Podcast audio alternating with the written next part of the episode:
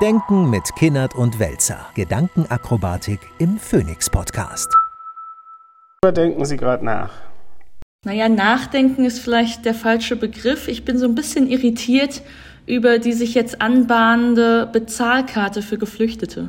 Also ein Projekt, ein politisches äh, Projekt, von dem ich nicht nur das Gefühl habe, dass das äh, eben mehrheitsfähig geworden äh, ist in den Unionsparteien, in den konservativen Kreisen, sondern eines, das ich für rechtspopulistisch aufgeladen halte, für irgendwie kurzsichtig, nicht finde wirklich eben weitsichtige, konstruktive Integrations- und Migrationspolitik und eine Maßnahme in dem Bereich und bin so irritiert darüber, dass auch die Linksparteien, dass die Ampel dort mitzieht. Also da hatte ich immer so ein bisschen im Verdacht, dass die bürgerlichen Parteien manchmal vielleicht mit solchen Themen, wo sie so eine Beherrschbarkeit in der Integrationspolitik oder was die, was die, äh, ja, die, die Kontrolle gegenüber Migration irgendwie ausstrahlt, dass diese Parteien etwas mit solchen Maßnahmen flirten. Aber ich hatte so ein bisschen das Gefühl, dass doch eine, dass eine Ampel mit den Grünen, mit der SPD, dass die eigentlich da nicht so äh, verführbar ist bei solchen Maßnahmen. Und da bin ich ähm, aktuell schon sehr irritiert waren immer verführbar. Sie waren immer verführbar. Also die, die Geschichte, die jetzt wieder mal zum 50. Mal durchs Dorf getrieben wird, ähm, die, die, die Prüfung der Asylberechtigung äh, vor den Grenzen und so weiter war schon vor ewigen Zeiten von Otto Schilly ein großes Projekt, damals allerdings umstrittener diskutiert, weil man rubrizierte das dann mit deutsche Lager. in Afrika und das war zu dem Zeitpunkt nicht so ganz opportun. Man merkt, dass das heute etwas ist, was einfach so durchgeht und zwar bei allen Parteien. Und das gemeinsame Merkmal, dafür steht ja aus meiner Sicht auch diese Bezahlkarte, ist, dass man ja Flüchtlingspolitik versteht als Politik gegen Flüchtlinge. Und äh, ich glaube, das ist einem modernen Staatswesen dass sich Rechtsstaatlichkeit und Menschenrechtsorientierung zugute hält, überhaupt nicht angemessen. Und das Erstaunliche ist tatsächlich, dass das halt wirklich eigentlich die, die, die Erzählungen und Pseudotheorien äh, der extremen Rechten bedient und versucht, das irgendwie in, ja, wahrscheinlich ist ja auch wenig mehr als Symbolpolitik zu übersetzen.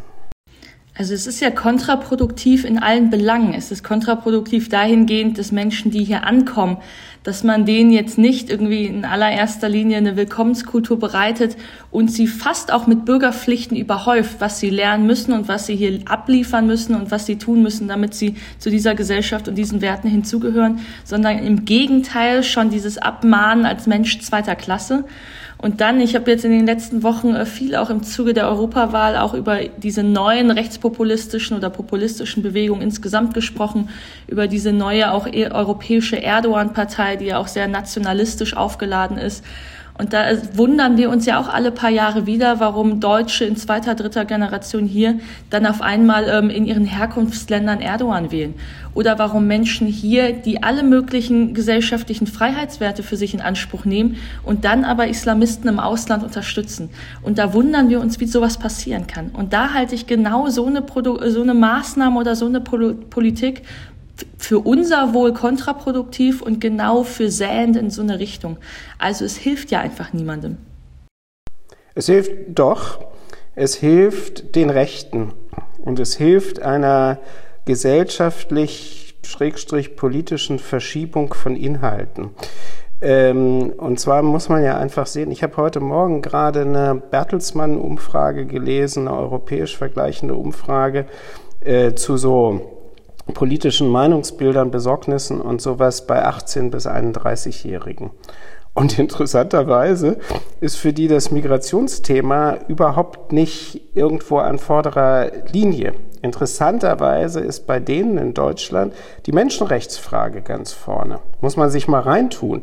Und in allen Shell-Studien, Jugendstudien der vergangenen Jahre war es auch immer so, dass Zuwanderung überhaupt kein Problemthema für die war. Der Grund ist ja auch ein ziemlich einfacher. Die kennen ja ihre Leute aus ihren Schulklassen und so weiter und so weiter und haben ja da eine soziale Nähe dazu. Insofern differenzieren die zwischen den, den, keine Ahnung, Leuten, die in der Klasse doof sind und die, die nicht doof sind oder die aggressiv sind, die nicht aggressiv sind, sortieren das aber im Unterschied zu den Älteren überhaupt nicht nach irgendwelchen nationalen oder rassistischen Kategorien. Das ist total spannend. Ja? Menschenrechte, Klimawandel, äh, soziale Fragen sind die Themen, die mehrheitlich die junge Generation umtreibt. Und das, das wirklich Verrückte ist, dass sich ja, und das sagen ja auch Migrationsforscher, dass sich an der Problematik seit Jahren und Jahrzehnten überhaupt nichts verändert, außer der Sprache und den, den ja, spontanen Maßnahmen, die irgendwie ergriffen werden, um so zu tun, als würde, wäre da etwas ähm, zu machen damit. Und ich finde das Ganze, ich stimme Ihnen da total zu, es gibt keinen einzigen Aspekt daran, den man irgendwie gutheißen kann. Ist ja verwunderlich, dass ja eben auch die liberalen Parteien und die linken Parteien sich daran beteiligen, dass dieses Argument der Rechten stark gemacht wird. Wenn wir denen das Geld ein Stück weit wegnehmen, haben wir mehr Geld für euch übrig. Also das ist ja eine Kategorie, die in der Politik gar nicht so darstellbar ist.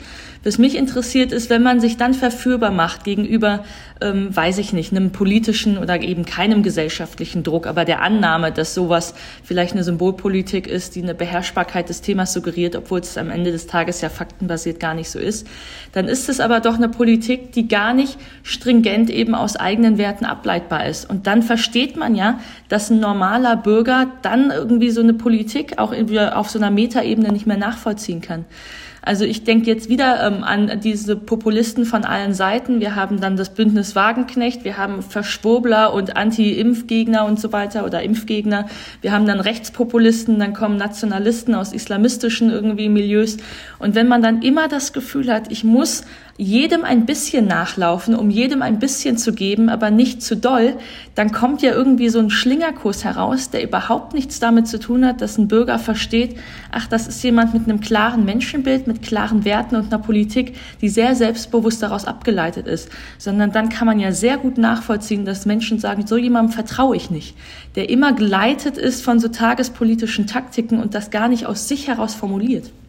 Ja, das ist, und ich glaube, auch dafür steht die Migrationspolitik, wenn man sie denn so nennen darf oder sollte, weil es ja eigentlich keine ist, ähm, die steht dafür sozusagen ganz paradigmatisch. Denn das neue Migrationsthema, äh, das die Politik und angeblich die Bürgerinnen und Bürger so umtreibt, war ja ein Produkt der bayerischen Landtagswahlen.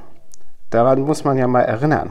Damals wurde das plötzlich durch die Talkshows gereicht mit Landräten, äh, die klagten, dass sie der Lage nicht mehr Herr werden und so weiter und so weiter. Und plötzlich war das made up als Thema. Äh, wenn man die Zahlen anguckt, äh, sind sie ja nur deswegen enorm nach oben gegangen, weil wir den Ukraine-Krieg haben und die hohe Zahl von Flüchtlingen aus der Ukraine.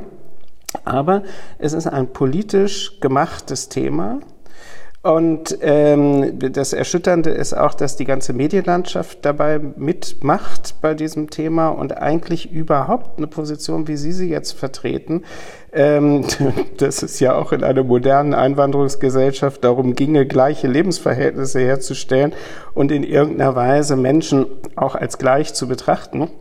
Das spielt bei diesen Sachen überhaupt gar keine Rolle, sondern dieser Rollback ist immer aktivierbar. Noch ein Gedanke dazu. Mein Verdacht ist ja, dass so etwas wie Rassismus viel, viel, viel tiefer verankert ist als sozusagen auf der Oberflächenebene, die man in Umfragen abfragen kann. Ja, also dass dieses Migrationsthema politisch meistens auch funktioniert, äh, oder so etwas wie so gemachte Probleme Widerhall finden dann in Umfragen, hat natürlich was damit zu tun, dass wir gerade in Deutschland einen tief verankerten, sozusagen jenseits des Bewusstseins äh, vorhandenen Rassismus haben, den man so abrufen kann. Das macht natürlich auch die Attraktivität von Sarah Wagenknechts Partei aus, weil die spielt ja genau damit. Ähm, und das ist so ein Phänomen, so ähnlich wie so ein abrufbarer Antisemitismus, den wir ja seit dem 7. Oktober gesehen haben. Also das muss ich als Sozialpsychologe, aber da redet man auf die Welt ein wie auf ein totes Pferd. Ähm, das muss man einfach auch mal verstehen, dass diese Orientierungen gegen andere viel, viel, viel tiefer situiert sind in den Mentalitäten als auf solchen Oberflächenebenen, die man irgendwie in der Schule lernt oder so. Ich möchte noch mal so ein konservatives Element reinbringen. Ich habe lange darüber nachgedacht ähm, bei Integrationspolitik, ähm, worein sich denn diese Leute integrieren sollen. Und da komme ich ja auf so was Patriotisches, dass wir uns ja unserer eigenen Leitkulturen und eigener Leitwerte auch teilweise gar nicht so richtig irgendwie selbstvergewissert sind und gar nicht genau wissen, was das jetzt bedeutet. Also da muss man sich ja gar nicht an irgendwelchen so halbgaren irgendwie antimuslimischen oder ausländischen irgendwie Vorurteilen bedienen, wenn man diese ähm, Gespräche hört, das weiß ich nicht, irgendwie ausländischstämmige äh, Väter von Lehrerinnen sich nicht sagen lassen wollen und so weiter. Also das kann ja alles passieren, aber das passiert ja auch nur dann, wenn wir uns in genau solchen Situationen nicht zu wehren wissen oder wenn wir da keine Selbstverständlichkeit haben, dass man vielleicht auch mal die Hand einer Frau schütteln muss und all sowas. Also da habe ich das Gefühl, dass genau diese Szenen, die wahrscheinlich vorkommen, wahrscheinlich seltener, als es irgendwie hochgepeitscht wird, aber die sind doch genau deswegen ein Thema, weil wir uns genau dann ja nicht selbstbewusst und selbstverständlich verhalten. Also hat es doch auch was damit zu, damit zu tun, dass unsere eigenen Leitbilder so gestört sind und unsere eigene Selbstwahrnehmung irgendwie so gestört ist, dass wir etwas versäumen und unser eigenes Versäumnis dann auf ähm, eine nicht gescheit oder auf eine gescheiterte Migrationspolitik, eine gescheiterte Integrationspolitik und Ankommende hier übertragen, obwohl es etwas damit zu tun hat, dass wir gar nicht einfordern, worein sie sich integrieren sollen, weil wir gar nicht genau selber wissen, was das überhaupt ist. Völlig richtig, völlig richtig. Mir fällt dazu ein, der große Klaus Töpfer, äh, ja auch eine wichtige Person in Ihrer Partei, hatte ja letztes Jahr seinen 85. Geburtstag und da gab es eine große Feierveranstaltung in der Adenauer Stiftung dazu. Und da hat der Töpfer am Ende selber eine Rede gehalten und hat exakt diese Migrationsthematik und den Konservatismus angesprochen und hat gesagt, habt ihr euch eigentlich mal überlegt? Und alle CDU-Granden saßen da, ja, die da etwas konsterniert waren. Habt ihr euch eigentlich mal überlegt, was eine afrikanische Familie ist? welche Familienwerte dort vorherrschend sind, wie solche Familien funktionieren. Und habe dann mal darüber nachgedacht, dass das Geld, dass die jungen Leute, die hier dann über schwerste Fluchterfahrungen in irgendeiner Weise bekommen oder verdienen oder sowas zu großen Teilen an diese Familien äh, überwiesen wird, weil das sozusagen ein, ein Subsistenzmodell ist, was ja übrigens die, die internationale Entwicklungszusammenarbeitsgelder weit, weit übersteigt und was so etwas vielleicht mit christlichen Familienwerten und so weiter zu tun haben könnte. Ja, und die saßen alle da und waren völlig konstelliert, ähm, weil lustigerweise mussten sie ja applaudieren, weil der Vortrag kam ja vom Jubilar und die saßen dann da alle, also diese Ausgrenzungspolitiker, PolitikerInnen, saßen da, da und waren völlig fertig, weil sie diesen Gedanken noch niemals gehabt hatten. Und da sind wir ja wieder bei der Bezahlkarte, weil die tut ja auch so, dass man verhindern muss, ist ja auch sogar ein ganz explizites Argument, dass Gelder an die Familien zurücküberwiesen werden. Ja, und dann sagt natürlich der deutsche Spießer und Ausgrenzungspolitiker, aber das ist doch unser Geld. Wieso sollen denn da irgendwelche, jetzt könnte ich was Rassistisches sagen, was die dann im Kopf haben, äh, Leute unser Geld bekommen? Das ist ja genau diese, diese, diese Figur, die da zum Ausdruck kommt. Und ähm, naja, das ist schon erschütternd und ich finde es eben auch bei diesem Thema total erschütternd, dass wenn man das sozusagen von der medialen Verarbeitung hernimmt, da auch gar keine Einwände dagegen kommen, sondern dass das mehrheitlich als irgendwas erfolgreich Humanitäres irgendwie abgefeiert wird. Ja, da wird dann immer gesagt, ja, ja, das fällt jetzt nicht auf, wenn die an der Kasse ihre Karte vorzeigen, sieht aus, als wären das ganz normale Menschen. Ist der oder liegt der zweite Fehler nicht auch wirklich auch wieder in diesem gestörten Selbstbild der Selbstüberschätzung, dass wir uns ja hier Made in Germany immer noch für den reichsten äh, Reisepass und irgendwie für den reichsten, die reichste Staatsbürgerschaft und das beste Land der Welt halten, dass doch alle unbedingt hierher kommen wollen. Und das ist vielleicht alles noch ein bisschen so oder man spürt diese Nachwehen dessen. Aber ja, was demografische Entwicklung angeht, wo das größte Wirtschaftswachstum ist, wo die meisten Investitionen fließen und wir haben einen Fachkräftemangel irgendwie ganz horrend vor der Tür, ist das ja etwas, was ja überhaupt gar nicht mehr so ist. Also es geht doch gar nicht mehr darum, dass wir in so einem Gieß, äh, Gießkannenprinzip sehr allgemein alle abwehren wollen, sondern wir müssten doch eigentlich sehr genau abfragen, welche Kommune braucht eigentlich auch welche Arbeitskräfte, wie genau sollten die ausgebildet sein, wie können wir eben besser erfassen und anerkennen, was Migranten und irgendwie Geflüchtete im Ausland schon gelernt haben und für berufliche Fähigkeiten haben und wie können sie sie bei uns einsetzen und wie kann man das besser nach Kommunen aufschlüsseln. Also dieses gestörte Selbstbildnis liegt ja auch daran, dass man glaubt, äh, wir haben sie überhaupt nicht nötig und sie haben uns nötig und eigentlich weiß man schon in die Zukunft gedacht, dass das lange nicht mehr so sein wird. Ja, und psychologisch würde man sagen, wenn ich ein angekränkeltes Selbstbild habe, wie kann ich es am besten stabilisieren? Dadurch, dass ich die anderen abwerte. Punkt. Denken mit Kinnert und Welzer. Gedankenakrobatik im Phoenix Podcast.